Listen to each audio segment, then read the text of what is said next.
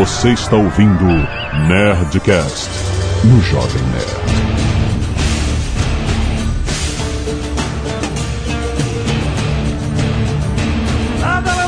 Nerds! Aqui é Alexandre Antônio, Jovem Nerd, e a Fox News deve estar insuportável. Aqui é o JP eu jamais boto na Fox News, não importa a situação.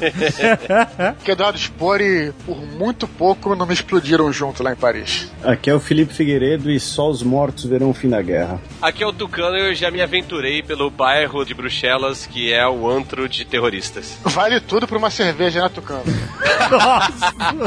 Aqui é o Azagal e eu tô do lado do Putin. Não importa o que aconteça. Muito bem, nerds! Estamos aqui mais uma vez para fazer o nosso Nerdcast de política internacional. O primeiro que a gente fez foi ano passado, se você não ouviu, pode escutar. A gente é, falou sobre a invasão da Rússia na Ucrânia e um monte de outras situações. E hoje nós vamos falar sobre tudo que está acontecendo no mundo agora. Muito mais complicado do que ano passado. Muito mais depois do e-mail. Canelada.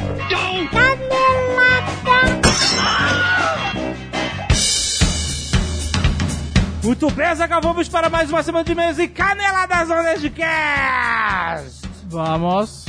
E Azagal, hoje é sexta-feira, Black Friday! É Black Friday na Nerd Store.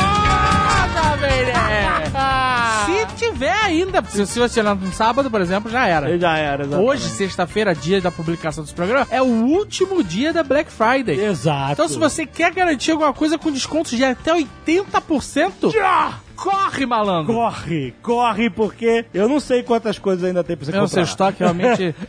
No dia que a gente lançou o vídeo, que você tem que assistir também, caso você não tenha assistido. Exato. Nosso vídeo da Black Friday, na quarta-feira, já sumiu muita coisa. Caraca, Que a né? gente queima a largada e começa a Black Friday antes do Nerd Store. É action figure, é caneca, é banco, é camisa, é coisa pra casa, almofada. Cara, estátua, tem de tudo com descontos que vão até 80%. Nossa, nossa, mãe do céu. Compras acima de 500 reais, frete grátis. Olha, Zagal. Toma aí. É pra torrar a grana toda na Black Friday da Nerd Store. Vai buscar o seu desconto lá na Black Friday Nerd Store!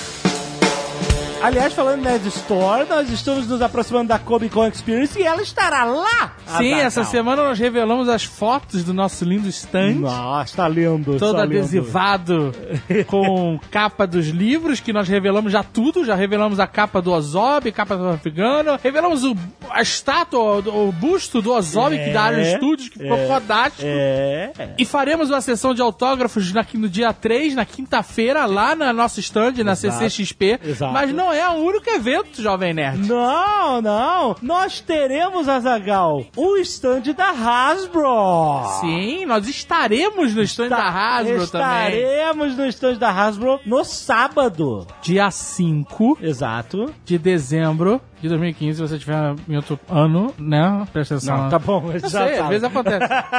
A partir das 15 horas, Ó, vamos estar lá no stand da Hasbro, excelente. O que mais vai ter lá no stand da Hasbro? que vai estar lá todos os dias, não só no sábado.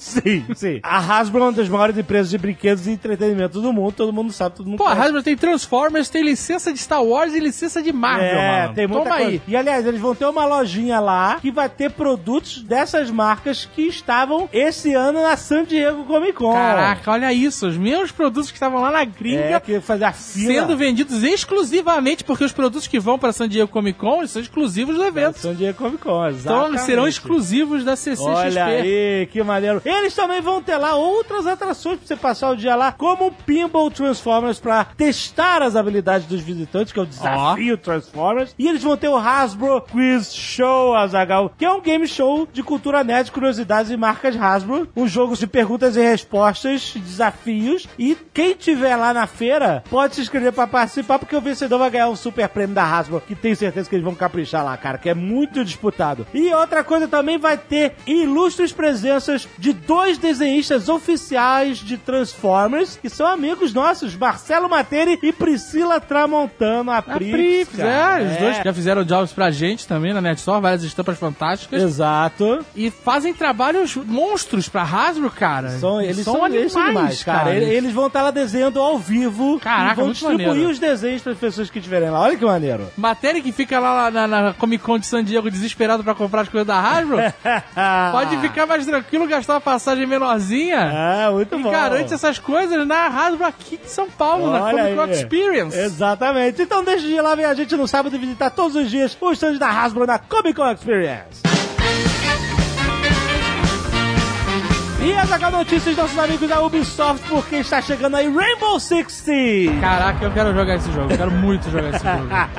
Joga maneiro. A gente já jogou na E3, já jogou na BGS, foi bem maneiro. E aí o que acontece, Azagal? Rainbow Six está voltando depois de muitos anos, conceito inovador de experiência FPS multiplayer, heróis únicos, 20 diferentes heróis com diferentes habilidades, cada classe, né? Tem habilidades diferentes e a maneira é você combinar essas habilidades para você fazer uma boa defesa ou um bom ataque Animal. é porque é um multiplayer 5 versus 5 mega intenso, que é destruição pra tudo. Você destrói parede, você destrói porta, você desce de rapel de janela, mergulha de rapel em clarabóia. Cara, é muito. Aquele negócio de você ficar pensando de, de as pessoas invadindo.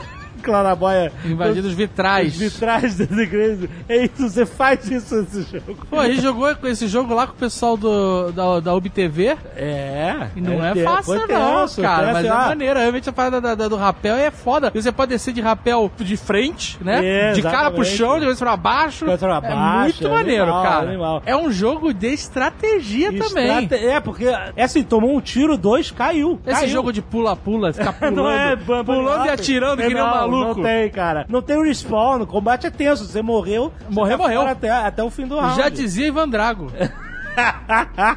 Tem muita gente comparando com o Counter-Strike, que vai trazer o feeling do Counter-Strike, que é esse negócio de você se morrer, tá fora, um time contra o outro bem tenso, escolha de armas, as armas certas pra enfrentar as pessoas e tal. E o que acontece? Eles querem que a gente anuncie aqui, Azagal. O jogo ainda não lançou, mas entre os dias 25 de novembro e 29 de novembro vai rolar o Open Beta de Ó. Rainbow Six Siege. Olha aí. Antes do lançamento, eles querem testar com a galera toda jogando. Atenção, gamer. Já, já rolou o Close Beta, eu já joguei o Close Beta, foi muito maneiro. Caralho, que escroto. Que, que é? Por que que tu jogou e me chamou?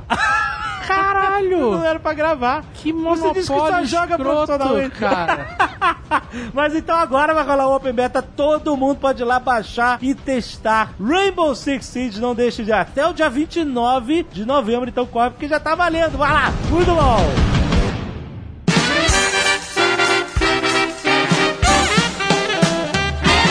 Se você não quiser ouvir os recados e e-mails sobre o último Nerdcast, você pode pular diretamente para 14 minutos e 28 líderes mundiais. muitos e-mails. Eu quero agradecer mais uma vez aos nerds que doam sangue toda semana e mandam fotos aqui pra gente no Nerd Cacete de Agulha. Renata Eleonora, Bruno Melo, Augusto Matos, Carolina Nas, Rafael Rossi, Daniel Alves, equipe de rugby da UFRJ, olha aí, Eduardo Sampaio, Dormando Macedo e William Alexander. Valeu, galera. Toda vez que você doa sangue, você salva vidas e ajuda a gente que precisa. Sempre mande aqui as fotos para nós. A equipe de rugby que tem a vantagem que ele pode coletar no campo mesmo. né?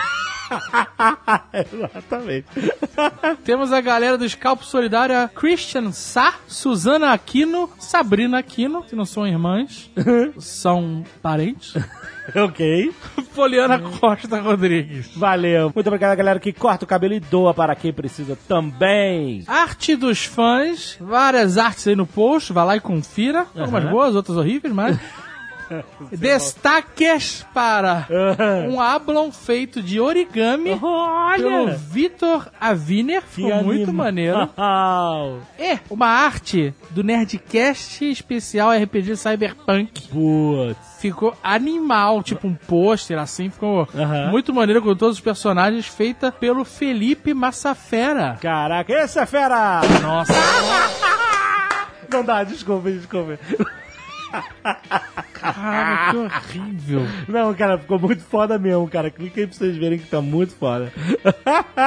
Ariovaldo Lunardi Filho, 34 anos, psicólogo clínico e professor universitário. Olá, Jovem Nerd Azagal. Como psicólogo e professor de psicologia, com frequência vejo muitos termos sendo usados de maneira equivocada, por vezes gerando preconceitos. Ele tá falando do último Nerdcast que a gente colocou divertidamente no divã. A psicologia positiva é um movimento que surgiu da preocupação que o então presidente da Associação Americana de Psicologia, Martin Seligman, tinha sobre o rumo que essa ciência estava seguindo. Após a Segunda Guerra Mundial, as pesquisas na área ficaram quase que exclusivamente voltadas para o tratamento dos transtornos emocionais, isto é, a redução do sofrimento psíquico. A psicologia positiva, ao contrário, foi criada para estudar o que é felicidade e o que nos faz feliz. O equívoco comum é confundir esse estudo e sua aplicação clínica com uma doutrina na qual devemos ser felizes o tempo todo. Olha aí. Como sempre, parabéns pelo trabalho. Muito bom. Mauri Kanagawa. Christopherson. É. Caraca, que nome? 29 anos, professor e examinador de aptidão oral. Olha aí. Universidade de Cambridge. Olha aí. João Pessoa, Paraíba.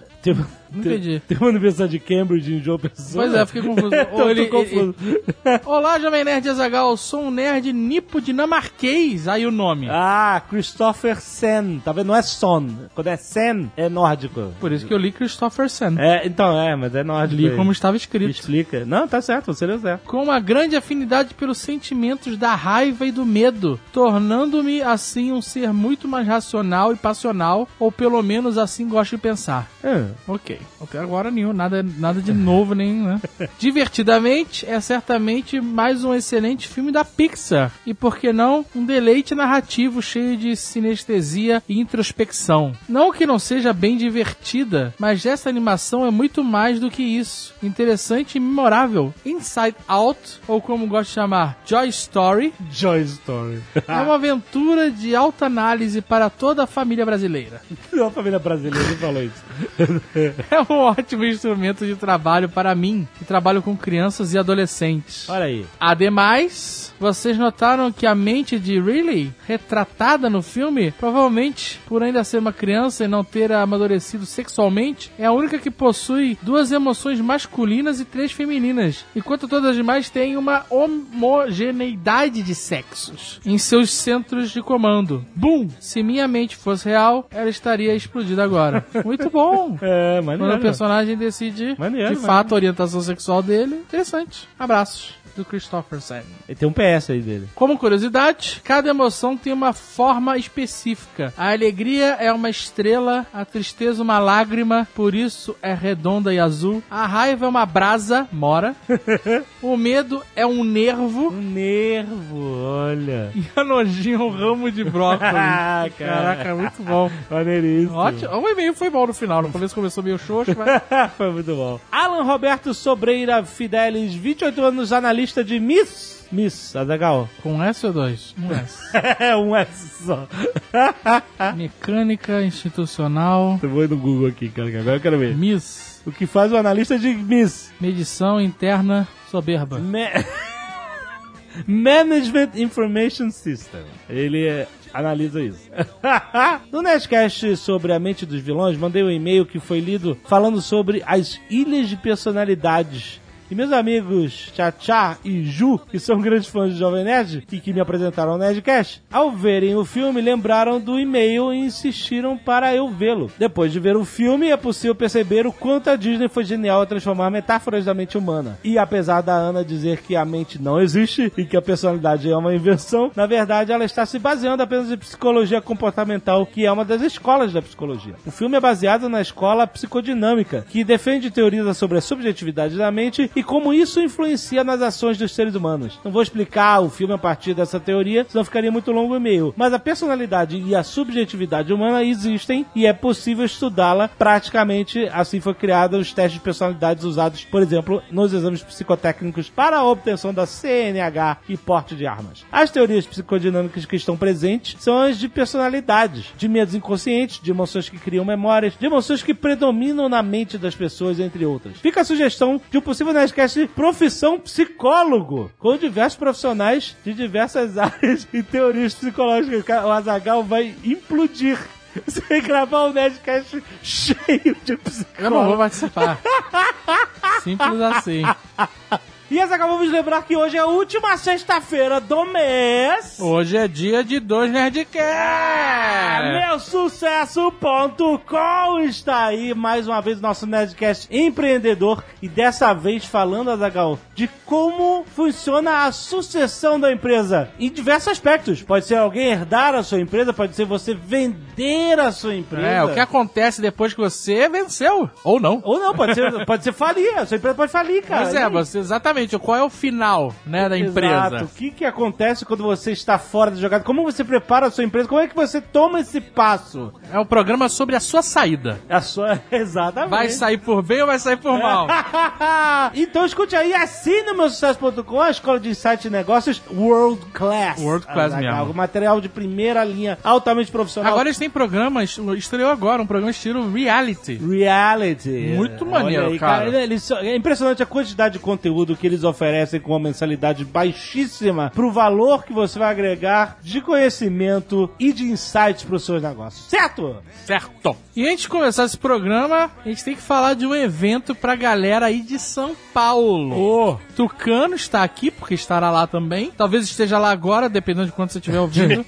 Aí já vai ser tarde, você perdeu. não, se for no dia, dá pra ir correndo. É, exato. Se bem que Dia. não, porque são pouquíssimas vagas. É, limitado. Então você dançou já se você tá ouvindo no dia, desculpa. Mas se você tá ouvindo antes, talvez ainda exista vaga para você. Explica aí o que, que vai rolar. Então, tem um podcast chamado Beer Cash, que é só sobre cerveja, e eles fazem cerveja, fazem eventos de braçagem de cerveja, e eles me convidaram para fazer um evento juntos. Então eles vão fazer a braçagem de cerveja, de uma cerveja especial, vai explicar como é que é feita a cerveja. Enquanto isso, eu vou estar gravando um episódio de- da cozinha de Jack, Ó. Ó, lá. fazendo o famigerado Gorgon Bacon Dog, Puta merda, putz, ninguém me chama, que é um, um hot dog feito com salsicha viena, cream cheese de gorgonzola e molho à base de Jack Daniels. Toma essa. Ai, que beleza. Evidentemente, vida, né? Duas fatias de vida.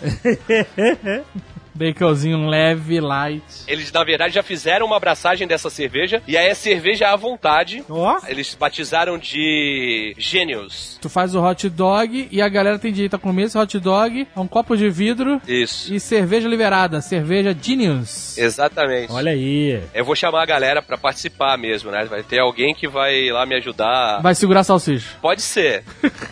Pode acontecer. Agora que tu deu a ideia, Mas olha só, vai ser no dia 12 de dezembro, num sábado. A lotação máxima é 65 pessoas, então, Então, é muito pequeno. só o creme de la creme. É creme de la creme, olha só, custa 120 reais a entrada no Bar Academia Barbante da Cerveja, lá em São Paulo, na zona sul de São Paulo. Então se prepara, tem link aí no post com mais informações pra você ver exatamente como vai ser a programação. Se você quiser ir lá provar esse Gorgon, hum, esse Porra, Gorgon vai ser irado. E tomar essa cerveja vai ser muito maneiro, beleza? Vale avisar que você é menor de 18 anos, É, com essa claro. festa de cerveja e Jack Daniels no molho, é. lá você não vai poder estar, amigo. Fica esperando você fazer 18 anos. Teve um cara que, pô, reclamou porque ele vai fazer 18 anos em fevereiro. Não, já era, não, Não, tem, não Não o próximo evento, espero É de Curitiba. evento, Pode ir.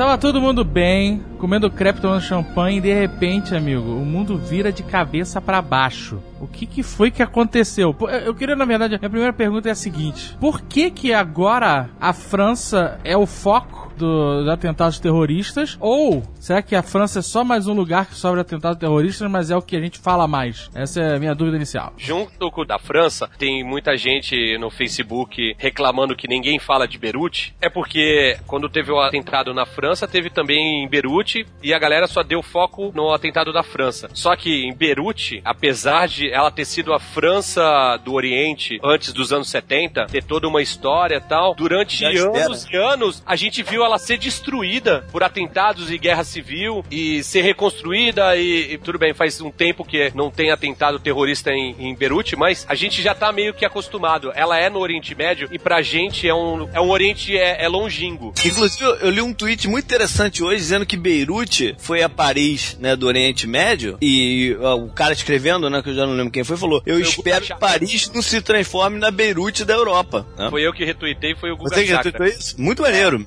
Porque assim, é o seguinte, a gente tem que contar a história lá de trás, né? A Síria e o Líbano tem uma história muito lá pra trás, são lugares muito importantes na história. Eu acho importante até dizer que a Síria, ela existe há pouquíssimo tempo, na real. Exatamente, é. Eu digo o, o local ali. Sim, né? sim, a região. Que a região é ali estratégica, né? A escrita cuneiforme foi feita ali. A gente fala muito de babilônios, mas os assírios eram, eram rivais dos babilônios, né? Eram tão evoluídos quanto. O Líbano era uma potência naval muito antes de Grécia e Roma. Eles também têm uma representação significativa no Brasil, né? Sim, lógico. Toda cidade tem um clube sírio-libanês. Exatamente, o Cínico Libanês, é o que eu tô falando. Nós sírio, não é turco, não é isso? É, a versão síria do Kibe é bem melhor.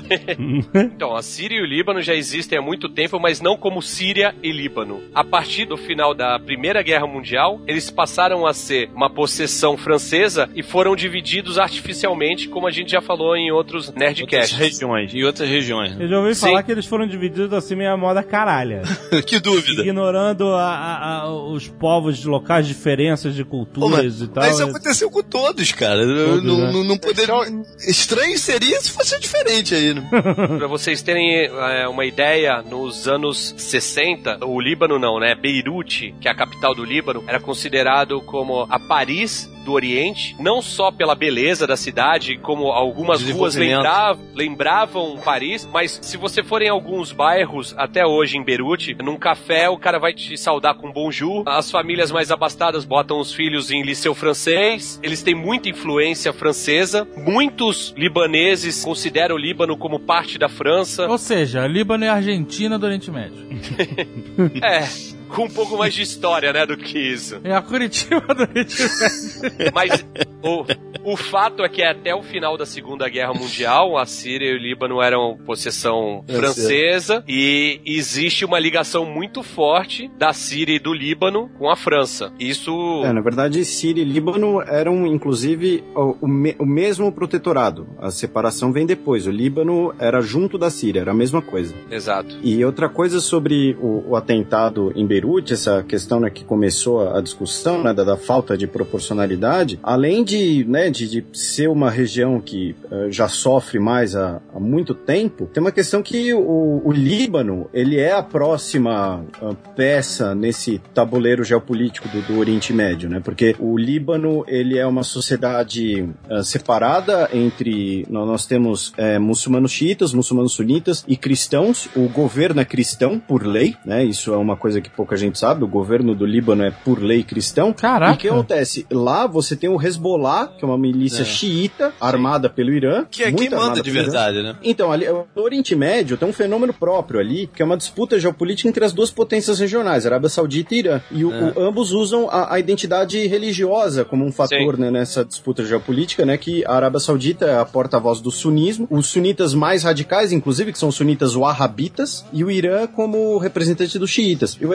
exército libanês, que seria a primeira força a lutar contra o Hezbollah, esse ano o exército libanês eh, recebeu quase 3 bilhões em armamentos franceses pagos pela Arábia Saudita. A Arábia Saudita financiou o armamento do exército libanês com armamento francês. Então, essa coisa do, do atentado em Beirute não ter causado tanta repercussão é porque o Líbano é essa próxima peça, então, infelizmente, eh, eh, já é algo esperado. A próxima peça e é uma peça que já já rodou aí nessa. É, que né? já foi fura, já foi metralhada, furada de inúmeras, tantas vezes, né? Que Já virou apareceu, meio que até, lugar já comum. apareceu até em filme do, do Chuck Norris. Você não acha que fala-se mais de Paris simplesmente porque é Paris, é a cidade mais visitada do mundo, que é a mais famosa, que aqui no Ocidente conhece é mais. simples, gente. É, assim, eu não queria trazer muito Facebook pra cá.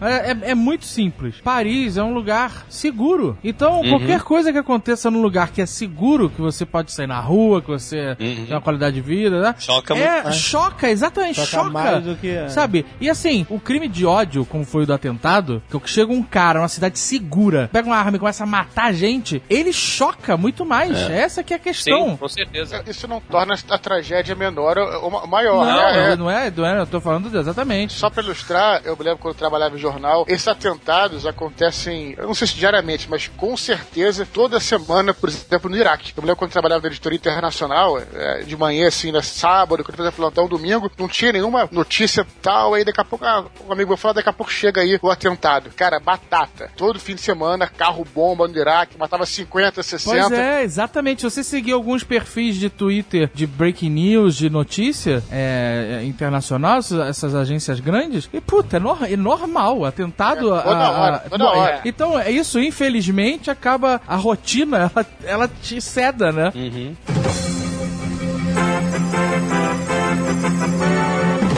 O Tucano falou um motivo, então, pra pergunta original do Azagal de que por que Paris? Porque tem esse lado histórico aí dessa relação com a região, né? Por ter sido província deles lá, enfim, território deles lá. Mas eu acho que tem um outro aspecto aí também, que é os caras procuram também onde é mais fácil de fazer a parada. Talvez seja mais tem va- complicado fazer o que eles fizeram em Londres, por exemplo, ou aqui nos Estados Unidos, ou, ou na Alemanha. Talvez o galera de francesa tivesse um pouco mais relaxada do que deveria na, na segurança. Mas será que mesmo depois do, do Charles Hebdo, Eu acho que sim, cara. Eu acho que sim, porque você vê que a resposta deles ao negócio foi muito reativa. Eles agora estão fazendo um monte de parada, estão indo estourar a Não, célula tem, lá. tem uma parada, não- tem uma parada também, que é Ah. a França é o país da Europa que tem a maior população islâmica. Também, também ajuda. É, ajuda, complica, né? Complica. Ah, o- você, vocês estão falando, o JP falou de uma parada, o Tucano falou de outra, e primeiro é aquela coisa, o porquê não existe não é um porquê só. Tem um Não, monte de porquês é uma a falar. combinação de coisas, né? É, É, ma- é- mas o único exemplo que eu queria dar foi o seguinte: quando aconteceu o negócio, na sexta-feira, eu tava lá em Nova York. Eu tava lá no Times Square até, quando aconteceu a parada. E lá, cara, a movimentação foi normal. Não teve nenhum acréscimo de policiamento, não, porque eles já tomam as precauções normalmente. Por exemplo, uma das paradas aconteceu no estádio de futebol, né? Lá, Sim, lá no sim. jogo da, onde da, estava o presidente, França. inclusive. Onde estava e tudo mais. No dia seguinte, Não não, foi no dentro- domingo. não Foi dentro do estádio, né? Foi fumar. O cara tentou entrar, né? O cara tentou entrar e não conseguiu. Isso. No domingo eu fui num jogo da NFL. E a NFL, cara, lançou um statement no, no próprio domingo dizendo que não ia aumentar a segurança no estádio porque ela já estava preparada para esse tipo de coisa. Isso já, ela já leva em consideração. Já tem os detectores de metal, já tem, já tem a regra de, de que você não pode entrar com mochila, nem bolsa, nem porra nenhuma, só com um saco plástico lá qualquer, que nego vasculha tudo. Pode crer, né? Saco plástico transparente, é verdade. Entendeu? Então, os caras já estão prontos para esse tipo de coisa. Caras eles pensaram, nós não vamos aumentar em nada, porque nós já estamos. o- A nossa, o nosso esquema já prevê esse tipo de situação. entendeu? Então, eu acho que a facilidade tem um pouco a, a ver também com, com a escolha do local. Tem até uma, uma brincadeirinha do, que eu vi no Facebook, um GIF animado, que viu um cara jogar uma bola em cima do maluco fortão, o maluco levanta a camisa da Rússia. Aí, ó, a mulher do lado magrinho, o cara vira a camisa da França. Tá na cabeça dela a bola, entendeu? Então, quer dizer, não vai na Rússia porque a Rússia é forte demais. Aí vai na França que é mais vulnerável, teoricamente, né? Esse aspecto que você falou. Outro aspecto que eu acho bem importante, bem interessante, é o aspecto da propaganda. Como a gente falou, Paris é um lugar que tem uma visibilidade enorme. Paris é Paris, é, a cidade que mais recebe turista no mundo. Então você pode pensar que, é o que eu falei no começo do programa, eu tava nesses lugares aí que foram alvo de atentado duas semanas antes. Assim como muitas pessoas que eu conheço já foram a Paris e vão a Paris e têm vontade de ir. Então, também é uma propaganda de você pensar, olha, o mundo inteiro poderia ser eu ali em Paris, né? Ninguém tem planos, é, por mais cruel que seja, né? Não ninguém tem muitos planos para ir ao Iraque, né? Mas a gente tem planos de ir a Paris. Então, também o aspecto da propaganda é muito importante, porque esses Claro. grupos, a Al-Qaeda, o Estado Islâmico, eles trabalham com recrutamento. Eles fazem o recrutamento e muitos recrutamentos de jovens europeus, alguns muçulma- muçulmanos que se convertem. Outros não, outros não. Hã? Que vão fazer esse treinamento na Síria e naquela região. Então, esse aspecto de propaganda foi essencial para que se escolhesse aquele, aquele local em Paris. O Azagal falou que a, França é um lugar seguro, hoje a gente tá descobrindo que, assim, a França realmente, a França não, Paris realmente é um lugar seguro, mas que Saint-Denis, por exemplo, que é onde fica o Stade de France, é um lugar que tem favelas verticais, que para você filmar lá uma equipe de TV entrar lá, cada quarteirão tem um chefão que vai deixar ou não entrar, e a gente não tá falando só de islâmico, a gente tá falando de 137 é, etnias, é, que islâmico não é etnia, mas tem brasileiro lá, tem boliviano, tem sírio, tem de tudo lá. Ah, em assim, toda a cidade, tua parte barra pesada. Sim, é que Saint-Denis nem é Paris exatamente, né? É, mas o que eu tô falando aqui é, nesses países que eu falei que as pessoas se sentem seguros, é, existe um lugar barra pesada. A violência normalmente está concentrada ali. Ela acontece em outros lugares, claro, mas é muito diferente de um lugar onde a violência acontece em qualquer lugar. Pode acontecer sabe? em qualquer lugar. Como no Brasil. Ou na Jamaica.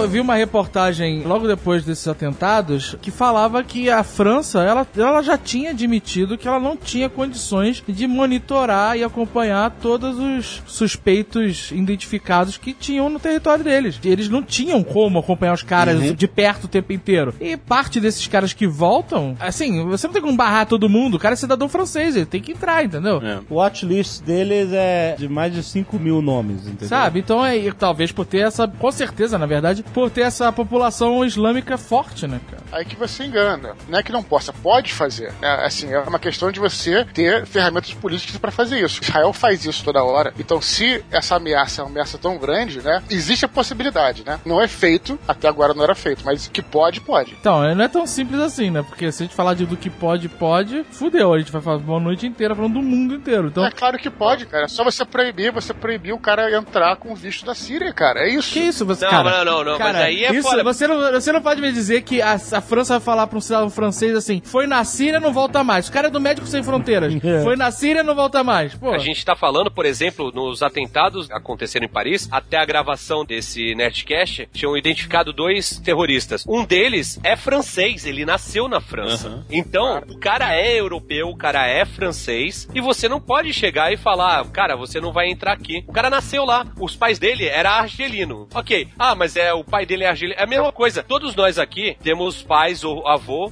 que nasceram em outro país. Então, quer dizer, você é filho de um espanhol. O Dave já não Cara, poderia entrar aqui, porque pode ser do ETA. Não, É, na, na verdade, essa porra só tem uma solução, que é não deixar o cara ir. Entendeu? Isso, isso, com muito trabalho, tem como ser feito. é trabalho que você diz de educação, né? Ho- Hoje em dia você tem monitoramentos pô, eletrônicos que né, são sinistros. Então, há, há uns meses atrás, na polêmica de que ah, os refugiados, junto com os refugiados, vão chegar terroristas na Europa. Isso é muita balela. Ah, não, não, o sim, Estado a- Islâmico, não, o Estado a- Islâmico nesse contexto- 4 mil entraram. É, eu, eu ouvi falar isso também, eu vi uma- essa reportagem. Mas Nesse- muito disso é garganta, é balela, né? Lógico, mas que tenham entrado mil. Ne- É nesse, muita gente, mil. né? Nesse contexto, a Merkel, ela falou, mais importante do que pensar se tem extremistas vindo com os refugiados, é nos perguntar por que a Europa perde tantos jovens para o extremismo. Exatamente. E, e essa questão de, de vo- você não tem como impedir o cara,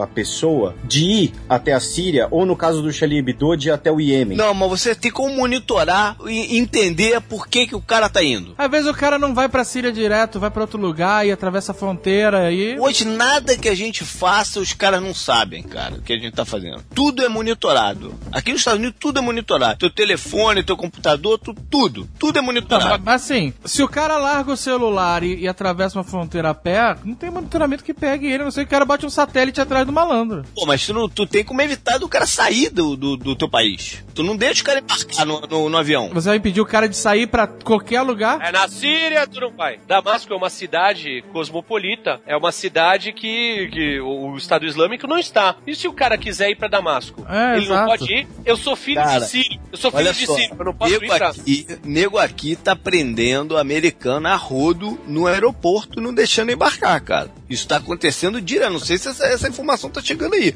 Não, mas isso tá bem. acontecendo direto. Eu nunca ouvi falar disso. Direto. O nego é preso aqui. Mas o cara é preso porque vai viajar pra Síria? Pra Síria não, pra, pra qualquer outro lugar que, mas que nego sabe que o qual é o intuito do cara. Entendeu? Aí sim, aí sim, é você investigar o, o cara. a vida pregressa dele. Exatamente, o nego sabe E- qual é o intuito do O cara, cara. chega assim e fala assim, ó, comprei uma passagem pra Damasco. Aí você puxa o registro dele de internet e descobre que ele entrou em vários sites de divulgação do Estado Islâmico. Exatamente. Aí, aí tu segurar é uma coisa. Beleza, agora você não pode impedir um cara de sair do país pra ir pra Damasco. Não, o cara não precisa ir pra Síria, o cara pode ir pra Arábia Saudita e atravessar depois a fronteira. Exato, também. Exatamente, mas você vai analisar quem tá indo pra Arábia Saudita, entendeu? Vai, tu vai E- analisar todo mundo. E se ele for pro Brasil e depois Também. pra Damasco? Também, cara, ho- você não tem. o- É muito fácil isso, cara. É muito fácil. Os algoritmos, a velocidade que os computadores buscam essas informações é muito rápida. cara. Os caras sabem. Uma coisa tá certa. A Europa tem que aprender bastante com os Estados Unidos, porque fazem 14 anos que não tem ataque terrorista em solo americano. A gente, ah, teve lá o da maratona de Boston. Aquilo foram dois irmãos que agiram como lobo solitário, né, que é chamado. Sem Foram- vínculo nenhum com Sem organização nenhuma. Exatamente. Os caras foram lá e morreram três pessoas. A morte das três pessoas é menos? Não, também não é menos. Só que uma coisa é você ter um ataque terrorista que mata 140 pessoas, outra coisa é que você tem um ataque terrorista que mata três pessoas. Uma bomba caseira, né? Os Exato, uma bomba caseira com bolinha de gude dentro. Aí Que você é é maluco. letal. É Você é letal, maluco. mas é maluco e você vai ter É. americanos fazendo isso também. É, é, exatamente. Então, a Europa tem que aprender bastante com os Estados Unidos. E nessa parte tecnológica, de monitoramento das pessoas. Ah, eu vou, tá, tá infringindo a, a liberdade pessoal de cada um de escrever o que quiser no e-mail. Foda-se. A segurança da sociedade é mais importante que isso, cara, hoje. Infelizmente, isso nunca vai chegar na mão da Europa, porque os Estados Unidos usa pra vigiar os europeus também. Ah, mas enfim, os caras têm que desenvolver o deles. Exato, com certeza. Tem um cara que tem um programa na HBO de política, um comediante, que é muito maneiro, chama Bill Maher. E ele fala, porra, em nome da segurança, eu tô ok. E ele é democrata assim ferrenho. Eu tô ok que nego leia meus e-mails. Diga de passagem, se, se os caras quiserem responder alguns, eu ia ficar mais feliz ainda.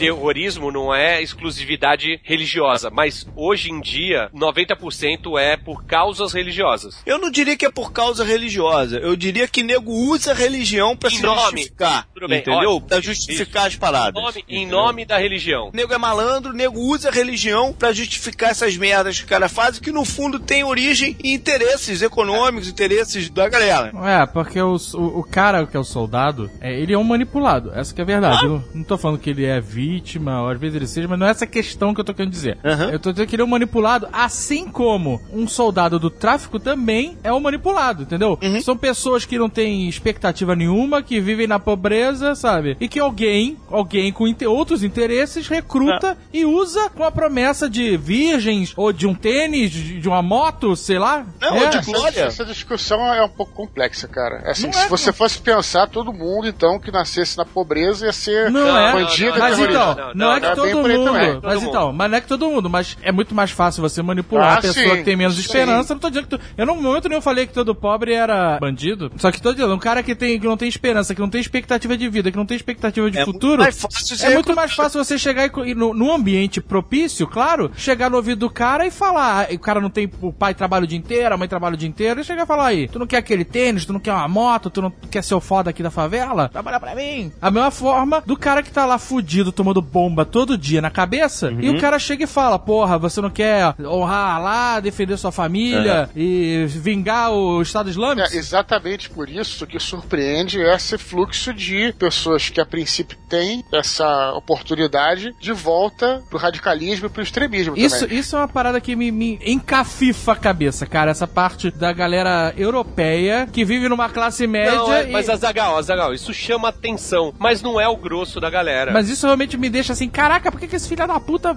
vai nessa? Não, tudo bem, mas isso aí. Os você... caras devem. Os caras têm uma lábia foda, cara. Os Mas caras é- devem ter uma lábia foda. É Saruman? Saruman do, do, do turbante? Um ano atrás, talvez, a gente teve lá um conflito de jovens do subúrbio de Paris queimando os carros e tudo mais. Sim. Essa galera é marginalizada. Essa galera é filho de argelino, filho de sírio, filho de, sei lá, de vários, de imigrantes em geral, e essa galera é mais suscetível à lábia do, do. Estado Islâmico. Agora, chama atenção a galera que não tem nada a ver, tem oportunidade e mesmo assim entra pro Estado Islâmico. Exatamente, isso que me, me deixa. Mas chama atenção, mas é minoria. É minoria, com certeza é minoria. Só que chama Com atenção. certeza é minoria. Chama atenção, mas com certeza é minoria. Mas tem, tem os malucos que caem na Agora, não conversa. tem, não tem maluco que joga RPG e faz sacrifício? É. do diabo?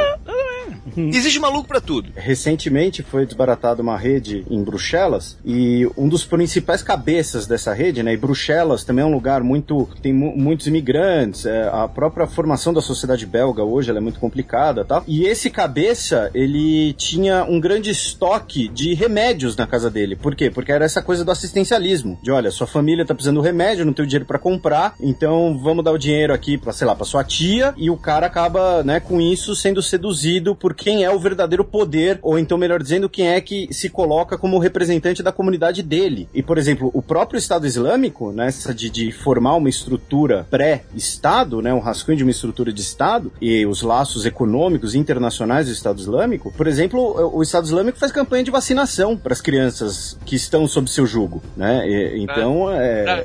Para as crianças sunitas, né? Não, não, é para as crianças que estão sob o jugo do, do Estado Islâmico e acredito não, não, que... não. Das sunitas, porque se for É. xiita, ou se for cristão, ou se for qualquer Ela coisa leva que não seja, Sim, é, sim, leva arsênico e corta a cabeça. Sim, sim, mas enfim. Isso que você está falando é diferente do que acontece, por exemplo, no Hezbollah. O Hezbollah é considerado pelos Estados Unidos e por Israel e vários outros países como um- uma organização terrorista. Mas, além de ser um braço armado de resistência aos ataques de Israel, ele presta todo esse tipo de assistência da educação, da saúde, ele supre vários buracos do governo e a- eu acho que aí o Hezbollah entra mais no, no que você está explicando. O Estado Islâmico é muito mais intolerante, tanto Sim, é sim. que a Al-Qaeda considera eles radicais demais. Sim, eu falei mais da questão de como cooptar esses jovens que crescem na Europa. Os jovens pobres de, de, de bairros pobres europeus, como Paris, Bruxelas, algumas cidades alemãs. Então, é, essa questão do assistencialismo, que o Azagal comparou até com o tráfico no, no Rio de Janeiro, essa informação né, desses dias em Bruxelas. É uma tática clássica de guerrilha isso também, né? Essa parada de Bruxelas me deixou realmente em choque, porque quando eu vi Mas lá. não é de agora, né? Não, não, mas tudo bem. Ah, eu vou contar a história. Eu fui no Atomium, que é a Torre Eiffel de, de Bruxelas. Lógico que não é tão grande e tal, não sei o que, mas é o, é o, o mirante de Bruxelas. E aí eu saí de lá, fui pra um parque que tem do lado, é o Ibirapuera deles. Aí eu falei, pô, tem duas é, igrejas muito É legais. muito, é muito triste quando a cidade precisa desse tipo de referência, né? Bom, mas aí a gente foi procurar as igrejas. E aí a gente foi andando, eu tinha o nome das ruas que tinha. Teve uma- um determinado momento que eu comecei a olhar e ver que as casas estavam abandonadas. Então tinha ah, janela quebrada, tinha bilhete na, na porta, nenhuma estava habitada, as ruas entre uma casa e outra estavam vazias. Eu falei assim: ó, isso aqui é, é- ou é gravação de Walking Dead, ou, ou vazou Césio, né? E a galera a gente tá contaminado, fudeu. Aí a gente chegou no, no final dessa rua, tinha um posto de gasolina que também tava fechado. Eu falei, caralho, o cara fechar um posto de gasolina é porque deu muita merda, né? Pois é, pode escrever. É, É muito zumbi, né? Muito zumbi. a gente continuou andando, a gente viu mendigo, que é uma parada que eu nunca pensei que ia achar na- em Bruxelas, tá ligado? Tava bem tenso o lugar. E aí a gente continuou andando, de repente começou a aparecer gente de turbante. Aí eu, eu cheguei e falei assim, cara, tô manjando qual foi a, a parada aqui. Provavelmente isso aqui era um bairro de belgas e virou um gueto árabe ou islâmico, que seja. E os belgas se sentiram invadidos e mudaram pra outro lugar. E aí a gente chegou uma hora, continuou andando lá. Uber, Uber, caralho! Aí pegamos um táxi com um cara também árabe. E, e fomos pra uma outra ig- igreja. A gente tava na Notre Dame de Laken, pra quem quiser ir no Google Maps, e foi pra. É, é Notre Dame de Laken? É. É a Notre Dame de lá. que É tipo Não, não, a Laken. Notre Dame de Bruxelas. Hum, isso foi ruim. não aprovou, não Foi aprovou. reprovado pelo Eduardo Expor. Foi um selinho, selinho. Selinho de piada de qualidade. Aí a gente tava indo pra Kokelberg, que é a do Sagrado Coração. Pegou- De lá. Pegamos um táxi porque era a gente viu que tava andando, andando, andando e ia demorar pra gente chegar. E aí a gente pegou um táxi, era um, um árabe e tal, nos, nos levou lá. E agora quando falaram desse bairro, que é o, o antro de terroristas em Bruxelas, que eu nunca tinha ouvido falar nisso, que chama Molenbeek, ah, eu descobri que é justamente ali onde eu tava, Por velho. onde você vagou? Por onde eu tava passeando. Inclusive eu parei pra mijar no meio da rua, porque tinha um mictório. Eu podia ter sido decapitado, né? É, podia mesmo. Pariu. Em Asterix entre os belgas, eles já eram meio terroristas por lá, cara. é, eles anunciavam, eles anunciaram para as fortificações romanas que eles estavam numa competição de quem atacava, quem destruía melhor as fortificações, ia lá e botava a parada abaixo. Ora o Asterix sua galera, ora os belgas. Então E já é, era. é uma parada muito sem noção, porque a Bélgica faz parte da Gália, né? Então, teoricamente, os belgas também são gauleses, né? Não é, porque é o que eles brincavam, mas qual deles eram os mais bravos? Era essa competição.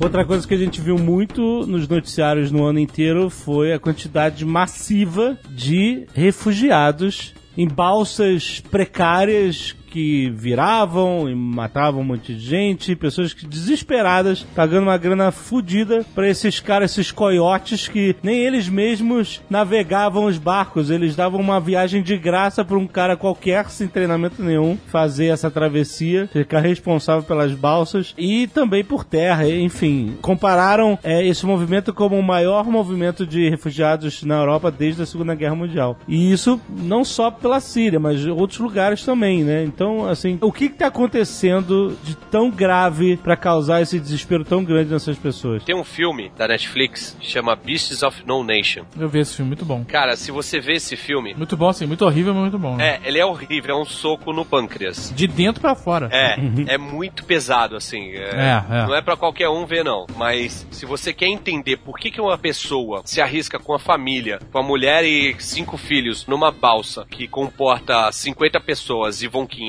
que o cara quer chegar na Europa, você vai entender perfeitamente. O que é a realidade brutal da África, por exemplo, e ali na região do Oriente Médio não é diferente. É uma parada muito brutal. É, É, a que a e- gente não tá acostumado. E além da questão da- da- das balsas, da rota pelo Oriente Médio, tem a, a rota dos Balcãs, a rota terrestre, que é a que a maior parte dos sírios tem feito, né? Que é, é você literalmente ir a pé da Síria até Istambul, atravessa o estreito, e aí você entra no, no que já é território europeu, a Grécia, e aí Sérvia, Eslovênia, Hungria, Até chega na Alemanha, Alemanha. né? Só que tem um problema, né? Nessa rota terrestre, que é justamente a Turquia. A Turquia não tá deixando os caras passarem, né? É. A rota marítima do Mediterrâneo tal, ela é muito. A maior parte das pessoas atuais estão saindo em menor número da Argélia, do Sudão, mas principalmente da Líbia. Da onde? De onde? Estão sendo do, do Sudão? Ah, ok. Não, no Sudão, no Sudão tá tudo certo. Eu sei. Aqui que Eu sei que tá certo. é tudo lá. mentira da mídia.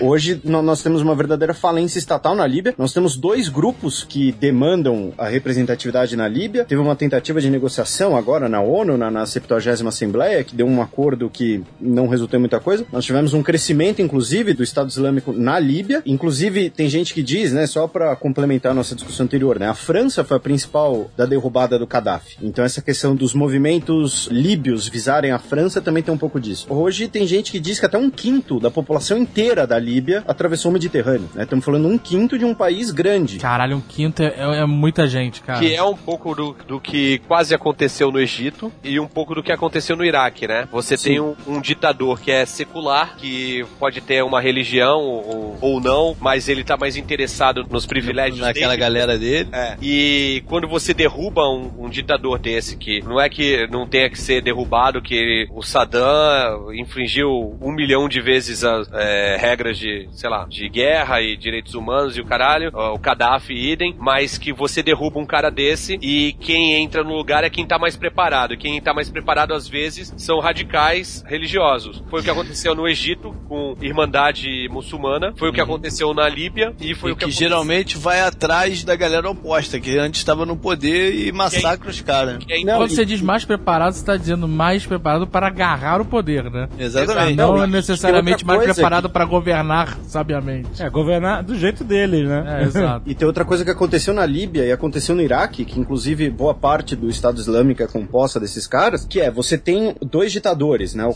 o Gaddafi e o Saddam Hussein, que são ditadores que vieram das Forças Armadas, por conta disso eles prestigiam muito as Forças Armadas, né, então você tá acostumado a ter um corpo de oficiais, não sei nem se bem treinados, mas com regalias, salário, etc. E o que acontece também no Egito, né, o Egito Ah, tem o vários Mubarak. resorts só pros militares, O Mubarak era. Sim, o Mubarak e o atual, o Al-Sisi. O Al-Sisi é um general também. E do dia pra noite, esse exército Ele deixa perde, de existir. Então esse cara, ele vai buscar algo a se fazer da vida, digamos assim, e o que ele, Ele sabe, sabe fazer, o, né? o treinamento dele, o conhecimento dele é militar. Então hoje, boa parte do segundo escalão do Estado Islâmico é formada por gente que foi oficial, foi, recebeu treinamento militar no exército do Saddam, que inclusive levou muito armamento, né? Boa parte do armamento do Estado Islâmico é capturado do antigo exército iraquiano. E a mesma coisa tá acontecendo na Inclusive, Líbia. O Saddam Hussein era um, um ditador, digamos até secular, laico, mas ele era de origem sunita e é uma minoria no Iraque, os sunitas. Apesar de ser a grande maioria dos islâmicos no mundo, no Iraque era a minoria, a maioria era xiita, mas ele oprimia os xiitas. E os né? curdos. E os curdos. Sim, e os curdos. Quando É. Saddam Hussein foi derrubado, os xiitas subiram ao poder e os curdos, pelo menos de alguma forma, né? O, é, não sei se o primeiro-ministro, eu acho que é, é curdo, e os sunitas se tornaram minoria de fato e eles. E alvo da vingança dos caras que estavam, né? exatamente. Tanto tempo oprimidos por esse grupo.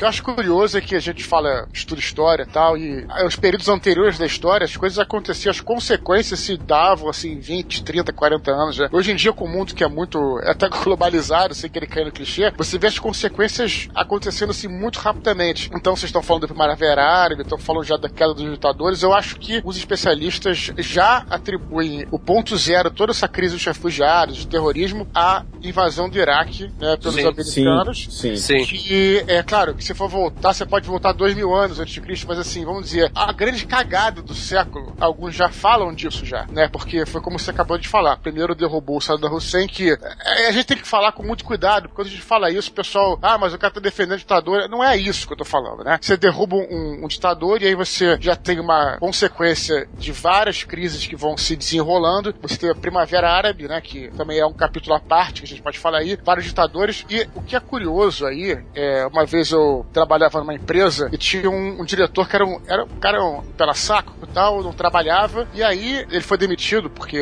a nossa chefe encontrou ele no Rio Sul, caminhando no Rio Sul. E aí depois chamou uma psicóloga de empresarial e ela me falou uma coisa interessante. Ela falou assim: que não existe vácuo de poder. Isso é, é verdadeiro, é não só na esfera política, como na esfera individual. Então, onde existe um vácuo de poder, alguém vai ocupar aquilo. Então, a própria Primavera Árabe, que nasceu também como movimento até libertador, com ideias interessantes, ide- ideias contra as ditaduras, acabou derrubando esses ditadores para colocar no lugar é, figuras ainda mais radicais, ainda mais extremistas. E mais ou menos isso que a gente está vendo depois da Primavera Árabe. E isso deu, obviamente, no Iraque, possibilidade da entrada no Iraque e na Síria do crescimento do Estado Islâmico e também do crescimento da Al-Qaeda em outros lugares, como o Iêmen e outras regiões dali. Então é, é curioso você ver, quando você vê esses refugiados todos chegando na Europa, automaticamente, eu lembro lá do Bush passando por cima das resoluções da ONU ano, os inspetores de armas atômicas dizendo que não tinha é, arma atômica no Iraque, o Bush mandou um foda-se, o Congresso americano mandou um foda-se, atacaram e destruíram o Iraque, a gente já falou isso em outros netcasts sobre petróleo, Sim. roubaram tudo, e a consequência agora, cara, uma porrada de gente chegando da Síria de refugiados, terrorismo, então é, é interessante como isso tudo tá ligado, e por isso talvez a gente colocar o ponto zero com essa invasão do Iraque. Essa galera que invadiu o Iraque, eles não tinham nenhum compromisso com o futuro do Oriente Médio. Eles só queriam destruir tudo,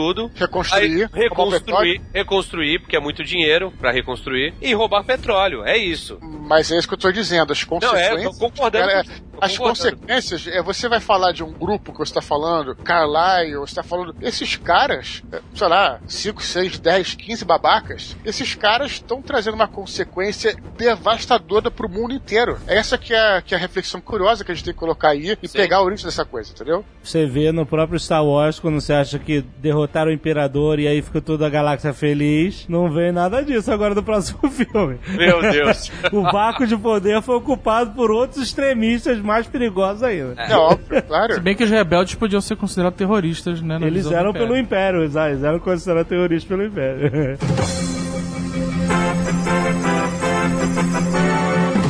Estados Unidos e Europa no início não tinham muita intenção de derrubar o Bashar al-Assad porque não sabiam o que podia vir no lugar dele. Ele é um, um ditador que não tem cunho religioso, é considerado um governador secular, mas ele tem aliados que são a Rússia e o Irã porque ele é mais propenso aos xiitas. Os rebeldes que, na verdade, começaram como protestantes contra o regime na Primavera Árabe eram sunitas e isso fez com que o Irã tomasse partido. Os Estados Unidos tentou até armar esses rebeldes depois de um tempo para derrubar o ditador, mas foi meio em vão e hoje eles jogam armas por avião, via aérea e essas armas podem cair tanto para eles como para o Estado Islâmico. a Rússia e a Síria, a Síria especialmente do, do partido Baath, porque o presidente antes do Bashar al-Assad era o pai dele. e- Hafez al-Assad. Isso, e, e nunca era pro Bashar al-Assad assumir o cargo, né? Era o irmão mais velho dele que era pra assumir que morreu num acidente de trânsito, num acidente de carro, na década de 1990. A relação entre Estados Unidos e Síria, ela tem origem na lógica da Guerra Fria, especialmente porque A- eh, a você Rússia, a tinha Estados os Estados Unidos armando Israel e boa parte dos países árabes foram buscar armamento na Rússia. E n- em relação à Síria, você construiu uma relação econômica muito grande, porque a Síria é perto da antiga União Soviética, ali no Cáucaso, né? Países hoje como Armênia, Azerbaijão. E por conta dessa boa relação, e aí vem um, um dos pontos-chave na questão atual, é o Estado sírio fez uma concessão da base de Tartu ao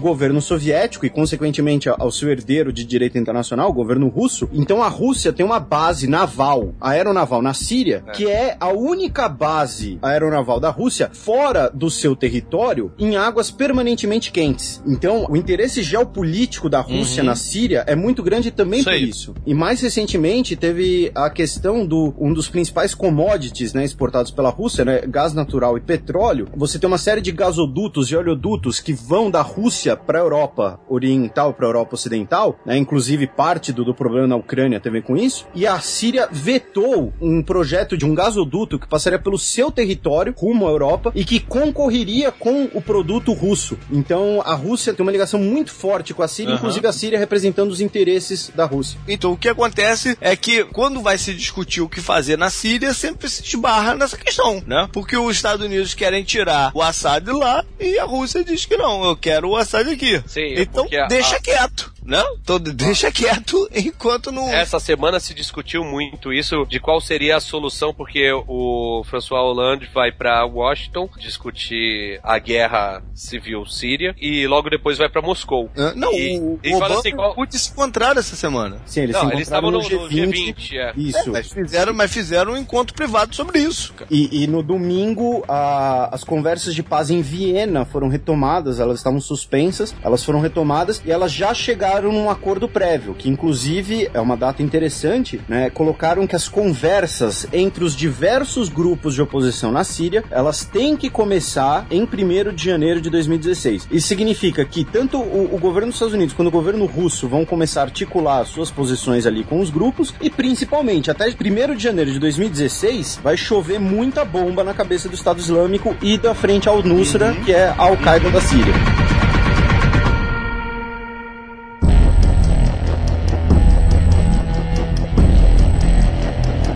Organizar as informações sobre a Síria pra gente entender todo esse teatro de guerra, né, que tá acontecendo lá. Em 2011 começou uma guerra civil que buscava retirar o Bashar al-Assad do poder, certo? É. Antes disso, teve, como o Dudu falou, vamos nos referenciar como Marco Zero, invasão do Iraque. Sim. Teve a criação da Al-Qaeda do Iraque. No norte do Iraque eram sunitas, já que o, a Al-Qaeda era uma organização sunita. No desenrolar dessa história toda, até 2011, ela se tornou o Estado Islâmico do Iraque. No norte ali do Iraque, em Mossul, em Tikrit, em Fallujah. Mas você tá falando de um grupo radical que se formou ali. É isso. É, é um grupo radical que fez o termo radical xiita perder o sentido.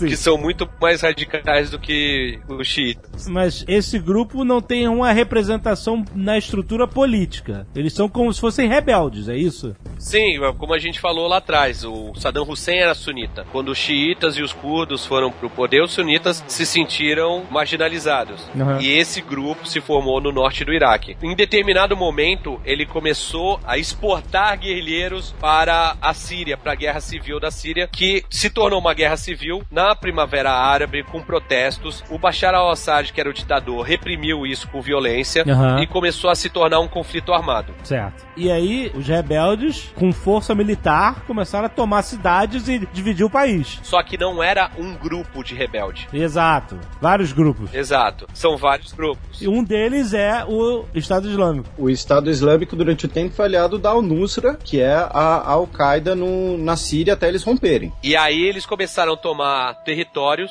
no Iraque e na Síria e se tornou o Estado Islâmico do Iraque e da Síria. Ou do Iraque e do Levante. Levante é, é o nome da região onde fica a Síria. E aí, enquanto isso, você tinha os Estados Unidos e seus aliados, França, etc e tal, contra a permanência no poder do Bashar al-Assad, seja, a favor de uma troca de governo, etc. Só que, a favor também da queda do Bashar al-Assad, está o Estado Islâmico. Ou seja, é estranho, né? Porque você, ao mesmo tempo, os caras querem derrubar um ditador, só que tá ali. A ideia dos Estados Unidos e dos países ocidentais é exaurir todas as forças. É, todo mundo, exato.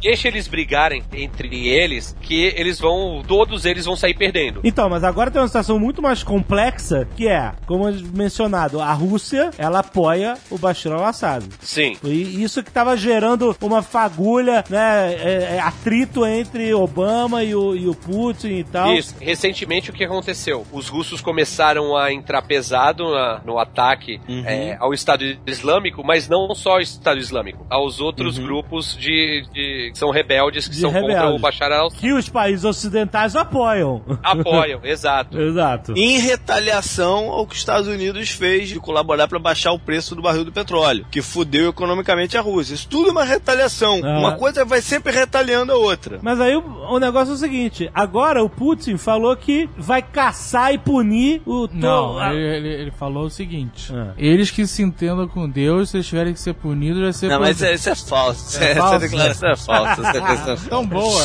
É falsa, mas é irada, né? É irada, mas é- ela é falsa. A grande parada é o seguinte: o que o Putin tá dizendo é o seguinte: que ele tá aberto para negociar. É isso que ele tá dizendo. Não, mas ele, ele falou que ele é. Ele vai caçar o Estado Islâmico junto com todo mundo. Ele- então, é a forma com que ele tá dizendo. Tô aberto para negociar. A- até porque no, no caso específico do- da Rússia de uns meses pra trás, com o crescimento do Estado Islâmico, o Estado Islâmico passou a ter ligações também com grupos extremistas na Chechênia e no Daguestão, né, que são duas regiões em que já tivemos problemas de radicalismo islâmico em relação à Rússia. né? E quem, Inclusive foi, a e, Rússia quem toma foi que, e quem foi que detonou o avião russo? Na verdade, o Estado Islâmico já tinha assumido a, a autoria, mas a Rússia tinha desacreditado. Esses Rússia tá dias. dizer agora é que ele- eles estão abertos para business, que não estavam até um pouco tempo atrás. Entendeu? Então, se eles sentarem direitinho com os Estados Unidos, chegarem num valor consensual do preço do petróleo, eles vão deixar botar até Paula Abdu no comando da Síria. Eles estão quebrados, cara. Se o Ué, petróleo não. não subir, eles estão quebrados, cara. Tudo bem, mas só que não é só isso também, né? É, mas Vai basicamente estar é na, isso. vai tá na mesa de negociação a base na Síria. E a Também, os assim, Estados Unidos deixa a base na Síria e eleva o preço do petróleo. A Rússia deixa botar Paula Abdul lá no, no, no, no- no prédio deles lá pronto, acabou. A, a parada que eu tava falando antes de, de eu me perder, já me perdi várias vezes, é que esses dias o comentário foi realmente esse: falar que a que ponto seria a negociação entre Rússia e OTAN. Porque pra OTAN é ponto primordial pra qualquer negociação a saída do Bashar al-Assad. Uhum. E pra Rússia não. Só que a Rússia, o, o problema dela não é exatamente o Bashar al-Assad. É, é, são, as, são as, as vantagens que eles têm na região. Então, Exatamente, quais são as vantagens principais, libera as vantagens principais, aumenta o petróleo que é o que eles querem e pronto, eles são aliados na brincadeira, pô. Porque assim, a, a Rússia, eu, já- ouvi de especialistas falando que assim, o, o Putin é um excelente improvisador, mas a médio e longo prazo ele é péssimo estrategista, né? A capacidade a longo prazo da Rússia, que tá em recessão, que tá quebrada, como você falou, de ficar bombardeando ali a região, é limitada, comparado Aham. com outros países, né? Um míssil de cruzeiro, por exemplo, pro russo, custa 8 milhões de dólares, enquanto um equivalente americano custa 1 milhão de dólares. E isso com eles quebrados. Então, essa negociação a médio prazo vai ser bem ruim pra Rússia, né? Depende, se no final das contas elevar o preço do petróleo, pra eles tá bom, pô. Tá bom, eu tô falando a- a- o poder de barganha de um e de outro. É. A gente tá falando das duas potências mundiais e seus interesses nelas. Porém, não dá pra esquecer também da Síria como um fator da geopolítica regional, que é, primeiro, essa disputa entre Arábia Saudita e Irã, que é uma disputa geopolítica com um elemento religioso. Lembrando que o Irã é uma teocracia e a Arábia Saudita é uma monarquia absolutista e um Estado, é, um, um país missionário. Né? Eles têm como missão de Estado a expansão do Islã sunita ou arabita. Inclusive, o próprio fim do regime do Saddam tem muito a ver com essa disputa. né? O fim do regime do Saddam, a guerra do Golfo, é, em A Arábia 91, Saudita é o grande pepino da região, cara. Sim, também. E, além dessa disputa entre Irã e Arábia Saudita, isso vai entrar na conta nessa negociação. A negociação não é apenas entre Estados Unidos e Rússia. Você também tem a Turquia, que a Turquia tem uma posição hoje extremamente dúbia. Por quê? Porque ela é um país da OTAN, ela é aliada dos Estados Unidos, ela tem relações econômicas, é, é, econômicas nem tanto, mas ela tem algumas relações com a Rússia e principalmente ela é uma das principais parceiras por baixo dos panos do Estado Islâmico,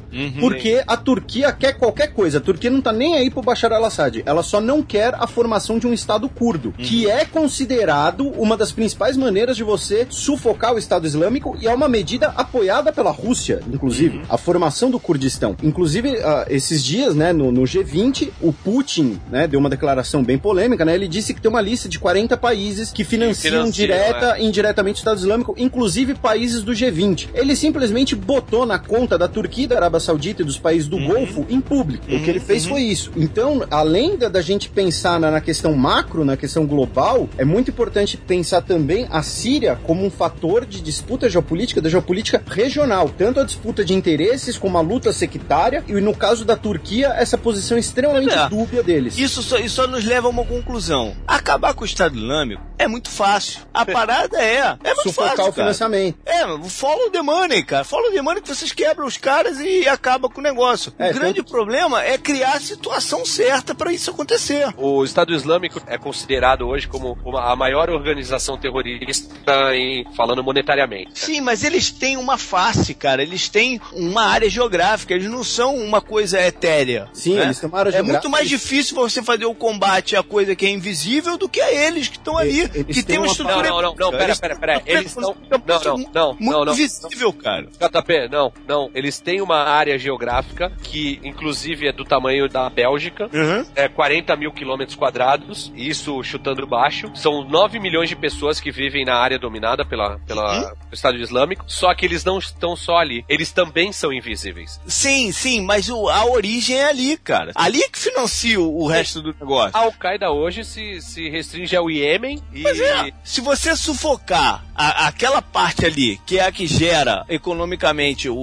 o, o- o poder para movimentar o resto, você acabou com os caras, E- entendeu? inclusive- Existem, três, existem é- três formas de financiamento hoje do Estado Islâmico. O primeiro é de doações de indivíduos da Arábia Saudita e do Catar. É, é o, é o que eu falei da, da questão do grande pepino da região ser a Arábia Saudita. Sim. O outro é que quando eles invadiram esses lugares, né, no Iraque e na Síria, eles pegaram todo o dinheiro que tinha no banco. Sim, mas E dinheiro acaba.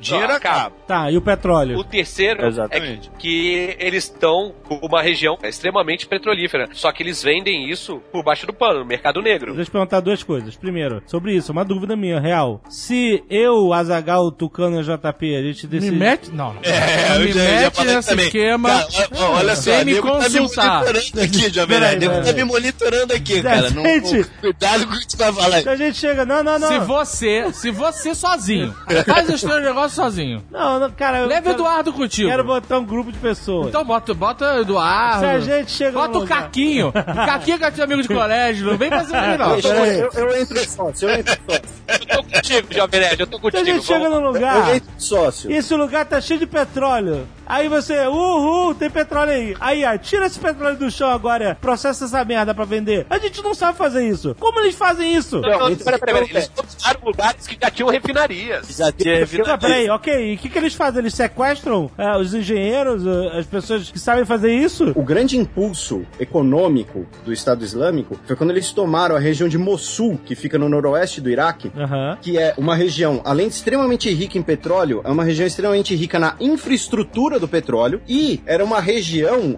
etnicamente com pessoas, d- digamos assim, propensas ou dispostas a fazerem parte, a colaborar ou então até mesmo coagidas, né? É isso que eu ia perguntar, porque mesmo que você tenha a estrutura toda, você precisa de manpower, cara. Mas essa parte da equação que o Felipe falou também é real. Aham. Porque senão morre família, senão Ok, matam mas ele. isso é, isso é bem compreensível. Isso é bem compreensível. Mas, de novo, é muito fácil estrangular essa porra, cara. Então, mas é isso que eu pergunto. Quem é que compra desses Exatamente, caras? Aí, aí que tá. Aí, no momento que tiver tudo acertado entre Estados Unidos, Rússia e quem mais que tiver que tá entrando no acordo, é só. Os caras sabem pra que eles estão vendendo, cara. Não é possível não saber pra É só chegar. Meu amiguinho, tu senta o cara dos Estados Unidos e o cara da Rússia pra um cara. Meu amiguinho, você quer mesmo continuar comprando dos caras? Então, o pulo do gato de, de uns tempos pra cá é que denúncias, algumas bastante sólidas, e daí entra essa declaração do Putin, de que tanto Turquia quanto a Arábia Saudita lavam o petróleo do Então. Estado Islâmico no mercado internacional, tanto que nos últimos dias os ataques russos foram focados em destruir a frota de caminhões-pipa do Estado Islâmico, de caminhões-tanque, desculpem, que levavam esse petróleo, muito provavelmente para a Turquia, onde ele é lavado no mercado internacional. Você vende esse petróleo como se fosse seu, de uma empresa legítima, enfim. Então esse fluxo petrolífero é muito grande e gera muita grana na região e tem essa denúncia desses países que lavam esse petróleo. 40 milhões, não é isso? 40 É. milhões por mês? Por mês. Então, mas isso, cara, na hora que eles se acertarem, Estados Unidos, Rússia e quem mais, eles acabam com isso, cara. É, até porque isso não deve ser tão difícil de monitorar assim, cara. É Com lógico, certeza, é, os caras eles acabam sabem. hora que eles quiserem, cara. Ah, isso, isso é moleza. O JP tá monitorando o nego que quer viajar pra, pra Síria?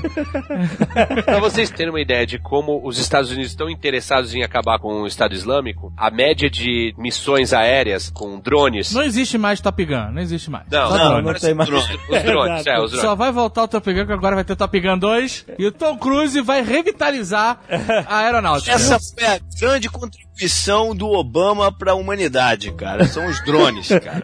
Você tava falando aí que como é que o Val Kilmer ia aparecer no Top Gun 2 gordão? Ele vai estar pilotando o drone, cara. Ah, isso aí. Mas a, a média de missões por semana, hoje, pra atacar o Estado Islâmico, são 300 missões por semana. Nossa. Parece bastante, né? É, parece. Na guerra do Iraque eram 16 mil por semana. Nossa. Então você vê qual é a vontade dos Estados Mas Unidos é, mas é porque. de destruir o Estado Islâmico nessas condições. É porque não dava pra agora. Tem que estar com tudo costurado antes de fazer isso. Com a posição atual da Rússia, agora sim o caminho pra se costurar isso vai se abrir, cara. Você acha que eles estavam só esperando essa costura de o que, que a gente vai fazer depois, é Com isso? certeza. Acabar com os caras é, É como eu tava falando, como eu tava falando, eles estavam tentando exaurir todas as forças ali. Deixa eles brigarem entre eles, só que agora a parada vazou. E tem uma coisa, a França agora tá mordida e o François Hollande fazendo discurso e o caralho, e ele pode, não só pode, como ele evocou o tratado de autodefesa. Auto, não. Autode- de autodefesa. Aguentei. coletivo Foi europeu. muito ruim essa, cara. Eita. Não, não aguentei, veio na cabeça. Tá, tá desde a da escola essa porra. A França, a França faz parte da OTAN. E a, a OTAN tem uma cláusula de autodefesa mútua. Se Aham. alguém for atacado de guerra, E eles estão considerando esse ataque de guerra. todo mundo tem que atacar junto. E os Estados Unidos tá dando uma de João sem braço, de Obama sem braço. Mas ah, o que a França. Não vê nada, não vê nada, né? É, o que a França quer é isso, declarando guerra ao Estado É. Islâmico, que é um Estado. Aham, é um Mas, país. mas é. não é curioso, nesse contexto, que a gente vê, ah, o Obama e o Putin se reuniram pra discutir a questão da Síria e do Estado Islâmico, né? Aí você imagina que os caras estão lá, porra, eu seguro, eu seguro os braços do cara, tu soca na barriga, soca na cara, e a gente vai botar o terror e esfregar o saco na cara desses filhos da puta e enterrar eles com um pau enfiado na boca, sei lá, qualquer merda assim, né? E na verdade eles estão assim, então, vamos fazer esse preso respiratório subir aí, e aí você libera a Paula Bidu e aí a gente resolve tudo.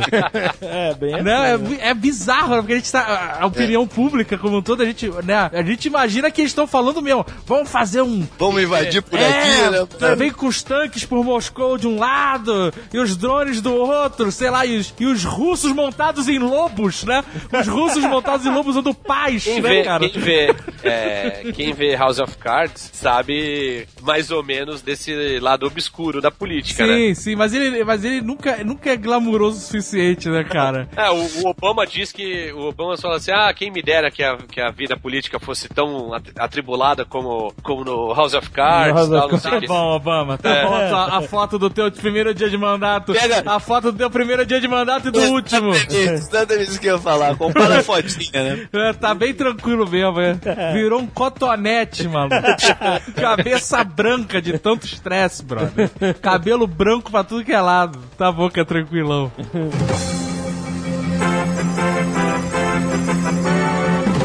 Gente tá falando no caso dos caras que tem um endereço, a parte visível deles, né? Você olha no mapa, você vê quais são as áreas controladas por eles e você sabe onde atacar. Mas o que que acontece com essa ideologia extremista que não deixa de existir nunca, né? É Al-Qaeda, Estado Islâmico, amanhã vai ser outro. É, é fora que essa galera vive ainda na idade medieval. São coisas que outras religiões já fizeram, é. mas que ficam muito pra gente, né? Fica muito lá pra trás na história e que é inconcebível acontecer hoje pra gente, né? Mas que pra eles é, é uma parada normal. Porque eu li um artigo dizendo assim, olha, não é questão de que esses caras, eles têm um- uma agenda apenas política, porque eles foram oprimidos e, e escorraçados das terras deles e bombardeados e prometeram, a Segunda Guerra prometeram terras pra eles, estados, e aí nunca aconteceu. Não é só isso. Todo O discurso, todo né? o discurso extremista deles é Então é- baseado em, se você não tá comigo, você tem que morrer. É, intolerância total, né? Intolerância completa. Mas isso é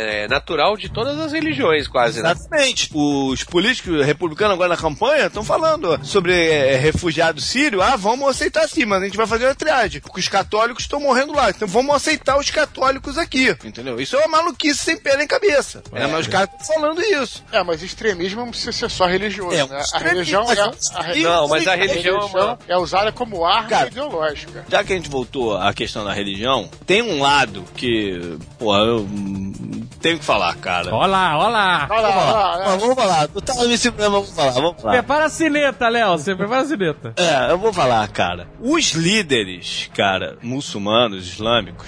Muçulmano é a palavra errada, né? Os líderes islâmicos. Tá na hora desses caras se posicionarem, cara. Mas o JP, Sim, ele- não, existe, sim. não existe instituição islâmica. Existe. Existe. existe. isso nas comunidades existe. Não é como a igreja católica, você tem uma instituição, você tem uma figura que representa essa instituição. Não, mas eu entendo o que o JP tá falando, que é assim, ó. Se você sabe que tem um cara que é radical na sua Exatamente. comunidade, Tá você tem hora que denunciar esse cara, porque se o Islã não é uma, uma religião de guerra violenta, você tem que denunciar esse cara e você Tem tem que fazer esse cara. Cara ser, ser preso e ser deixado. Que a público e dizer que o negócio de cortar a cabeça de infiel é uma maluquice. O que tem é um monte de, de líder vindo a público na imprensa dizer que condena o ataque. Isso é uma outra coisa. Isso é conversa. Isso é a mesma coisa que eu dizer aqui que eu condeno quem resolva virar Vasco. É conversa, entendeu?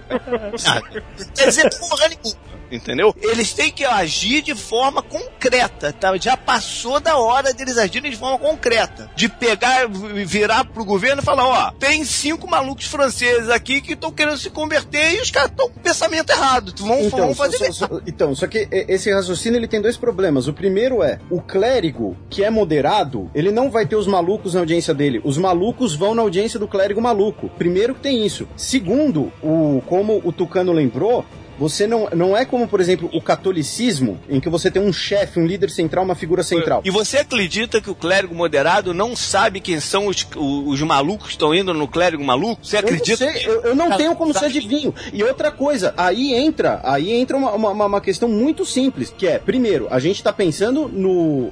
Você citou o clérigo moderado e o clérigo maluco. Vamos supor, os dois em Paris, né? Se o clérigo moderado em Paris faz uma denúncia anônima, esse cara provavelmente entra numa lista, isso provavelmente não é nem sabido. Então a gente não tem como fazer uma condenação, uma defesa baseado numa presunção. A gente, o que a gente tem que fazer, especialmente, é condenar o caso dos caras explícitos. O caso do, por exemplo, da, da, daquele imã da Arábia Saudita que outro dia veio a público dizer que ele condenava os ataques na França porque nenhum judeu morreu, né? Se, se, se tivessem morrido judeus, não teria tido problema. O, o, ca, o cara veio a público pra É. falar isso. Agora, a gente não pode ficar agindo na, ah, ba- baseado na suposição, primeiro, por conta desse vácuo de poder, e segundo, porque o cara que é maluco, ele vai frequentar um cara maluco. Um vídeo na Noruega, eu esqueci o nome do, do, do imã. Eu vi um, esse um- um vídeo. vídeo do imã na Noruega que fala: ah, todo mundo aqui é moderado, todo mundo aqui é moderado e expondo ideias mais extremas. Eu não discordo que hoje o Islã é uma religião que permite muito mais extremismo do que as outras. Só que isso é um fator histórico-político. E no caso, por exemplo, desse cara da Noruega, ele é considerado um cara extremamente maluco, ele é vigiado pelo serviço de segurança britânico, ele teve que fugir da Inglaterra para não ser preso. Então ele tá falando para um público de maluco também. Só pra colocar em contexto, no vídeo ele fala assim: alguém aqui é extremista? Alguém aí, ninguém é extremista, ok, beleza. Mas vocês acreditam na lei do Islã, que tem que haver apedrejamento, pena de morte pra quem não é da nossa fé e tal, não sei o quê? Aí a galera, é, acredito, acredito. Vocês acreditam que as mulheres devem estar separadas dos homens? Aí os caras, ah, acredito, acredito. Então. Não, é, a- Isso não é extremismo, existe- não. é, Isso Existe é uma. extremismo, é, não. pois é, é ou não é? Presta atenção quando você vê esse vídeo. Até a própria plateia fica um pouco constrangida em algumas horas, cara. A- a- É. Existe o verso da lei islâmica, do capítulo 5, se não me engano, Almaida, o verso 33, que diz que o castigo para aqueles que lutam contra Deus e contra seu mensageiro, que é Maomé, e semeiam a corrupção na terra, é que sejam mortos ou crucificados, ou lhes seja decepada a mão. Isso. serão- Essa é. Isso, é essa é a faz origem parte- das decapitações aí, cara. Isso faz parte da lei islâmica. Agora, se você pegar a Bíblia, também tem coisas que você não deve levar ao pé da letra. Então, Sim, e, e- e existe essa- muito de cada religião de você, a interpretação. Sim. Sim, É. e o contexto político, social, histórico, e aí é uma baita discussão gigantesca que faz com que nós não tenhamos mais essa interpretação literal no cristianismo. Embora ela já tenha existido. Carlos Magno decapitava os Exatamente. pagãos. É a é, iniciação isso que eu científica falo- foi em Carlos Magno, entendeu? é por, isso, é, é, por isso que eu falo que, assim, a galera tá fora do tempo, né? Eles estão ainda na idade, na, na Exatamente. idade média. Mas existe, por exemplo, na África subsaariana, o Lord's Resistance Army. Sim, que é um E exército, foi- é um foi- movimento extremista cristão. Exatamente, que foi tema daquele documentário que foi o maior viral da história, Cone 2012. Cone, Vocês sim. lembram disso, né? É, é da Uganda, de cristãos, mas misturado também com o misticismo da seita deles, lá da etnia deles, Acholi, que querem fundar uma teocracia cristã baseada nos Dez Mandamentos e nas tradições deles de Acholi. E, sequestrava criança, botava pra guerrear, é, estuprava mulheres, tal, não sei o que. Cristãos. As coisas na África não chegam pra gente, né? Não, não chega. E Deixa o- eu só concluir qual era a minha intenção quando eu comecei a falar isso, porque se perdeu aí um pouquinho. A minha intenção é o seguinte: se não tiver alguma ação mais clara dessa galera agora, o próximo passo que a gente vai ver é uma retaliação física a esses caras na Europa. A gente já está vendo, na verdade. Não, né? mas nós vamos ver isso Tem- mais sério. Daqui tá a pouco o nego vai explodir uma mesquita lá. Os malucos do outro lado vão explodir uma mesquita ali. E aí vai degringolar de uma forma sem precedente o Então, já, já, já, tacaram fogo no acampamento de refugiados. Olha aí. É, mas, eu- mas o eu- refugiado é uma outra história. Eu, Sim, quero, eu tô falando do, do- da galera estabelecida. Esses e- caras e- vão sofrer na pele. E- entendeu? então antes- é bom eles se posicionarem claramente o que, que eles são agora. Eu só quero fazer uma observação, é que você tá falando de, de livro sagrado e tal. É só uma observação. Lembra que a Bíblia, ela é escrita por profetas, né? Então, caras que supostamente tiveram visões e tudo mais, etc. O É, o Corão, tá? é o Antigo Testamento, o Novo Testamento, né? Os, é, os apóstolos. Mas o Corão, supostamente, foi algo que Maomé escreveu escutando diretamente de Deus. Então, é a palavra de Deus. Então, assim, é claro que isso não justifica nada, isso não quer dizer que você vá agir ao pé da letra, mas isso é uma justificativa dos extremistas tão de literal? dizer que isso não é interpretação. Assim, É, pra é. eles, O que que é para tão os literal? extremistas, É. Há alguns séculos atrás, ninguém podia falar que a Bíblia era a interpretação, cara. Não, fala isso, mas cara. É isso que tô falando. Era, era o pé da letra. É, pois é. A galera ainda é. Sim, muita gente. Muita galera, cara. Pergunta pro Pirula. Pergunta pro Pirula. Aí que tá, presta atenção, não é o pé da letra, é a interpretação que eles querem entender. É, É. muito diferente se é o pé da letra. Porque tem coisas que você pode interpretar aquilo ao pé da letra, pode fazer o bem como o mal, mas não é bem o pé da letra. Então essa é, a- é a pegadinha que se usa e sempre se usa pra levar a coisa pro teu lado. Dudu, Dudu, você já leu várias vezes a Bíblia, teu trabalho tem muito a ver com isso, e tem coisas que as pessoas podem interpretar ao pé da letra, o que tá escrito. Lógico, lógico. Não, mas ele tá querendo dizer que isso pode ser pior ainda. Ele pode ser distorcido pra que se acomode a uma verdade social daquele grupo, entendeu? Pra justificar, Exato. justamente, esse negócio. Teoricamente, os sunitas são aqueles que encaram o, o islamismo com a mudança dos tempos. Mas não é o caso do Estado Islâmico, né? Os xiitas são mais ao pé da letra e mais tradicionalistas, e os sunitas mais abertos à mudança do mundo. Mas o grande problema tá na, no- na frase que termina esse vídeo lá do cara na mesquita lá sueca, que um cara que tá lá na bancada fala assim, olha gente, é bem simples. O, O Islã Islã é é a verdade. verdade e o cristianismo e o judaísmo não são a verdade. É Então, isso. só que toda religião monoteísta ela é exclusivista. O cara que é judeu, ele vai falar a mesma coisa.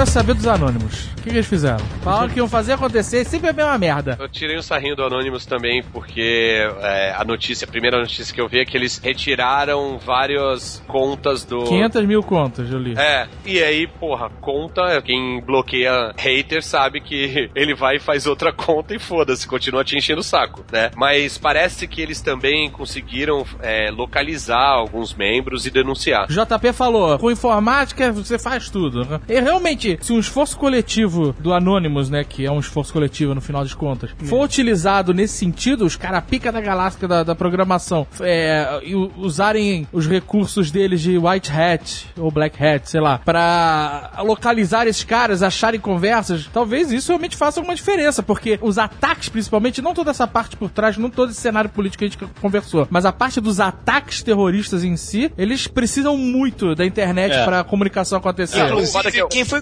FBI mandou pra ajudar o governo francês? Jack Foi Bauer. a galera de tecnologia. Agora, dois motivos, pra ajudar, né, de fato, e pra entender como que os caras se comunicaram, porque parece que os caras criaram um método novo aí de comunicação pra essa parada. O FBI foi lá, basicamente, pra entender, cara, como é que os caras eh, criptografaram essas informações. Parece que os caras estão usando um método novo aí que o FBI não conhecia, entendeu? Então, pra isso que eles foram pra lá. Essa, eu vi- é, eu vi um- caminho. Eu vi um documentário que é, caraca, é, é tão ou mais agressivo do que o Beast of No Nation, porque é, é- é documentário, né? É a realidade mesmo, com os caras do Estado Islâmico. Primeiro, o cara que é considerado o, o mentor desses ataques, dentro de um carro, falando assim: antigamente a gente dirigia carro puxando jet ski, puxando motocross, puxando um monte Ah, de vi. coisa atrás. E o que a gente puxa agora é isso aí. Aí a câmera vai, ele tá puxando uma penca de corpos, tá ligado? Arrastando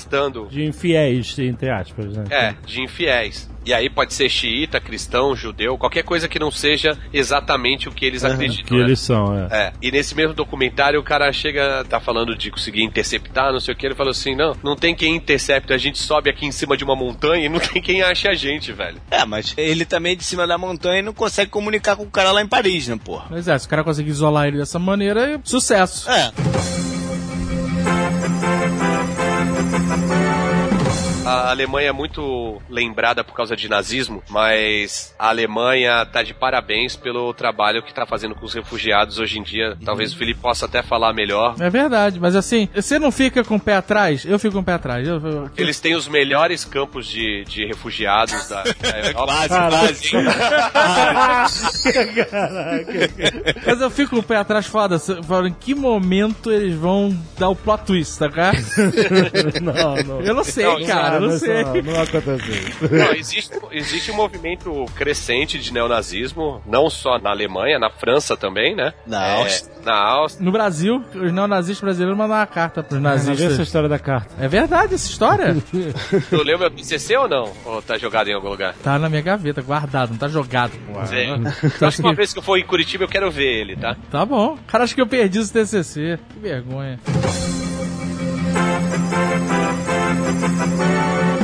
Uma coisa interessante sobre essa parte dos refugiados da Alemanha é porque a Alemanha tem bastante migrante árabe, né? Turcos, na verdade. Especialmente turcos, né? É, exato. Isso gera um- um- uma certa tensão interna ali da população alemã com esses imigrantes e os filhos desses imigrantes que acabam não conseguindo se misturar na cultura e vivem em guetos e tal. E a Alemanha é conhecida, historicamente, por ser um país muito xenofóbico. Como funciona essa parte assim? Eles estão fazendo um trabalho maneiro, eles têm uma puta grana, então estão usando esse dinheiro pra pegar esses refugiados e, e- e acolher e tal. Mas como eles vão lidar com toda essa questão interna, sabe? Essa tensão que vai acabar sendo gerada, né? Eu acho que só uma opinião minha, mas a Alemanha é um estado que a, a população mesmo carrega uma culpa tão grande, até por pessoas que não têm nada a ver com o nazismo, que não eram nem nascidas, mas carrega uma culpa tão grande que é, não cabe nem falar que é um país xenofóbico e eu acho que eles realmente estão tentando mudar essa imagem que a Alemanha tem. É, e no, no caso das comunidades turcas, tem uma coisa que é interessante, que é esses caras eles estiveram lá a convite, né? A Alemanha passou pelo chamado milagre do desenvolvimento na, na final da década de 1960, começo da década de 1970. Só que o crescimento econômico alemão, apesar de ter muito investimento dos Estados Unidos, plano Marshall, os caralho, esbarrava na falta de mão de obra, porque uma geração inteira morreu na guerra, né? Sim, sim. Então fizeram quatro acordos entre o governo alemão e o governo turco, porque eles chamam de trabalhadores convidados, que é basicamente você importar mão de obra. Exatamente. É assim como a China importa ferro, você importa uma, uma commodity, eles importaram mão de obra. Então a comunidade turca se estabeleceu bem na Alemanha porque eles foram recebidos num programa governamental. Olha, tá aqui sua casa, você já tem esse emprego aqui, entendeu? Então você já criou um- uma, uma comunidade muito bem planejada. E aí a segunda comunidade islâmica que chegou na Alemanha foi na década de 1990, com a guerra na Bósnia, já foi um número um pouco menor, né? A maioria dos kosovares depois foram para a Suíça, para a Alemanha foram muitos bósnios e muitos croatas. E agora que esse modelo alemão de você pode receber o refugiado, mas de uma forma planejada, ele está sendo desafiado, né? Pela quantidade brutal de gente todo dia. Pois é, complicado. Antes da gente encerrar, convidar todo mundo que estiver nos ouvindo a dar uma olhada lá no, no Xadrez Herbal, especialmente o podcast, que nos últimos dias eh, teve bastante conteúdo sobre Estado Islâmico, sobre o que aconteceu na Europa. Tu tá requisitado. é bom, é bom, virou referência do, do assunto.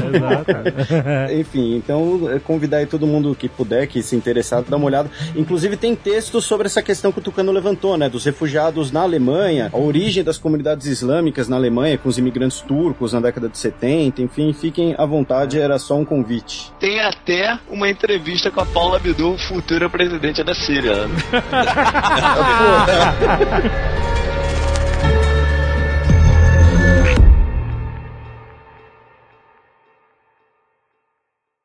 Este Nerdcast foi editado por Radiofobia, podcast e multimídia.